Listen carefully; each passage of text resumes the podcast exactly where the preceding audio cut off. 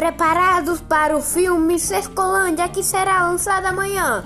Todos à tarde para assistir o filme.